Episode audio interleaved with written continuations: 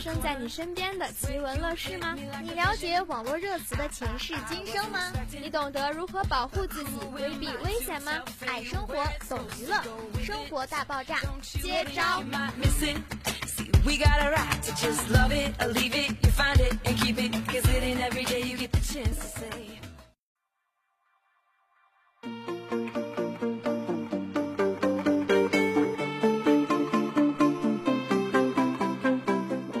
又是一年毕业季，现在走在东财校园里，每天都能看到穿着学士服拍照的学长学姐们，不禁感慨万千呀。阿晨，你怎么还文艺伤感起来啦？哎呀，不是，只是我下面要讲的内容就和毕业有关。你难道要讲怎么拍毕业照？现在网上有的是攻略，哪还用我讲呀？我要说的是毕业生如何防止求职诈骗。求职诈骗这词新鲜，你可别大意，每年被骗的毕业生不在少数呢。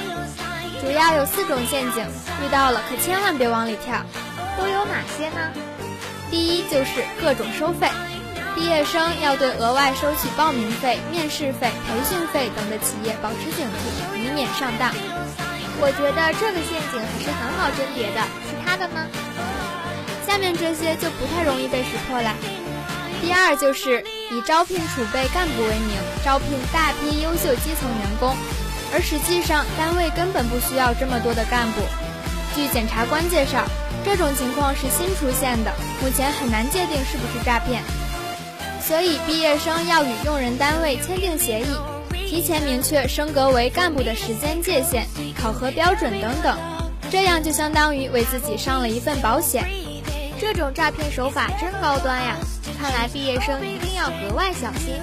第三呢，就是作品遭剽窃，企业可能以选人为名，让求职者撰写策划案、翻译文章，或是共同翻译一份资料，经过研讨后做出一个产品的销售方案等等。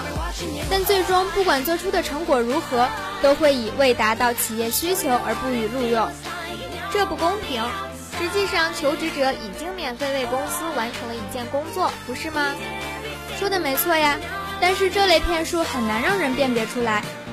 毕业生需要在做企业要求的东西之前，与企业签订协议，双方约定好劳动成果的产权归属，保护好自己的权益。如果没经过你的同意用了你的方案，就是侵权行为。好方法，看来与用人单位事前签订好协议是非常必要的呀。当然啦，协议就是对自我权利的一种保护嘛。最后一类陷阱就是高薪换保险，具体来说就是一些单位以高工资为诱饵，不给职工缴纳社会保险。他们通常会称公司给员工的工资都很高，里面本身就包括社会保险，但这实质上是剥夺求职者权利的行为。遇到这种情况，我们应该怎么办呢？因为用人单位不给员工缴纳社会保险，本身就是违法行为。如果必要的话，我们可以向当地劳动部门咨询投诉。以上就是我们给毕业生提供的一些防骗指南啦。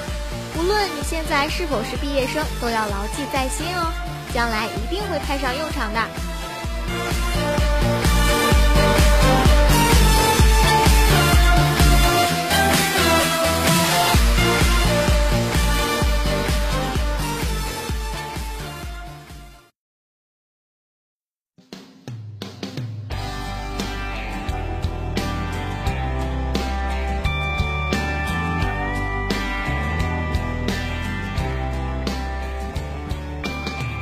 在今天的热词点击环节，我们要隆重介绍一种社会上的弱势群体，他们有一个共同的名字，叫做单身狗。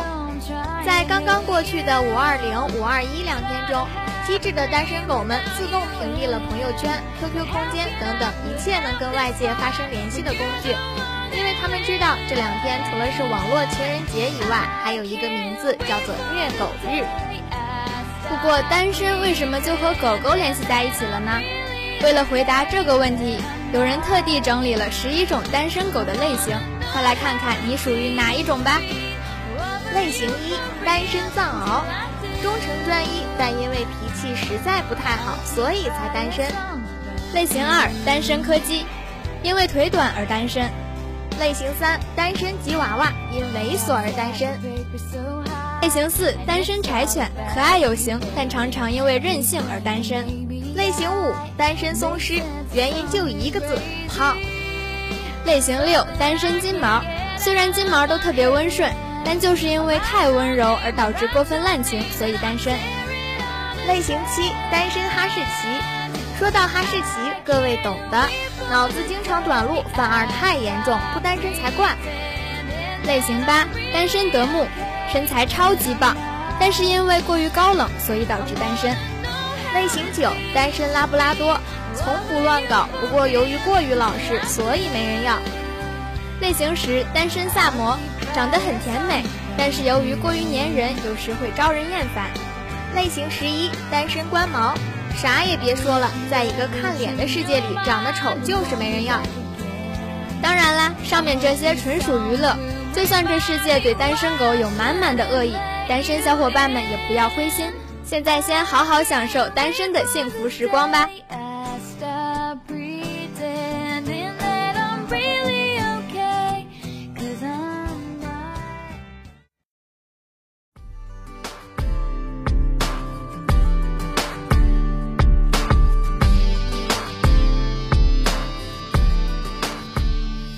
又到了轻松一刻时间啦！今天我们带给同学们的对话和快递小哥有关。听了下面的对话，你就会发现，其实这年头当个快递小哥真心不容易呀！啊，你好，刚刚给你送过去的包裹是货到付款的呢，我忘记收钱了。啊，头好痛呀，我好像失忆了呀，我什么都忘记了呀。有你的快递在家吗？不出意外的话，是的。快递在楼下了，下楼取一下吧。不在家。你不是说不出意外的话在家的吗？抱歉，人生总是充满意外的。你有一个快递，收件人名字叫大侠，是你本人吗？正是在下，现在帮你送过去，别离开家。我在苦练神功，还未出关，你且缓慢几天派送。我出关之时，便是我取快递之日。谢过。你有快递在家吗？怎么不接电话？接下电话吧，亲。天热，不太想说话。当然，所谓道高一尺，魔高一丈，在长时间面对这种顾客之后。快递小哥们想出了一种绝佳的方式通知顾客取快递，这不来了。士兵突击体，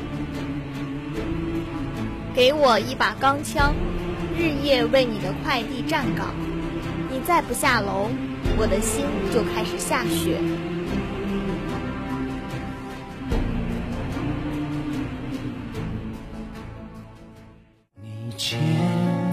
仓央嘉措体，你来或者我跟你走，你若不来，我就一直留在原地等你，直到你下楼取快递。可以体，慢慢的我也学会放下了。不是我变了，真的是我无能为力。我认输了，折腾不动了。我在你们小区迷路了，你来门口拿一下快递吧。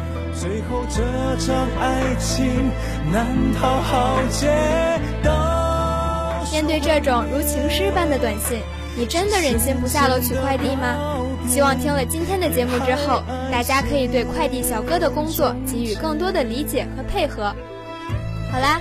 今天的节目到这里就要和大家说再见了，感谢导播初风林吴畅，感谢采编袁路遥、罗田、张祖明，我是主播田如晨，我是主播卢月，感谢大家的收听，我们下期节目再见，拜拜。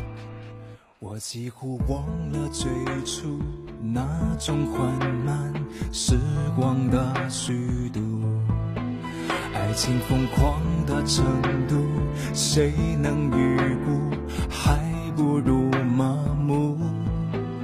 也许你从不在乎，陪我跳完最后这支舞。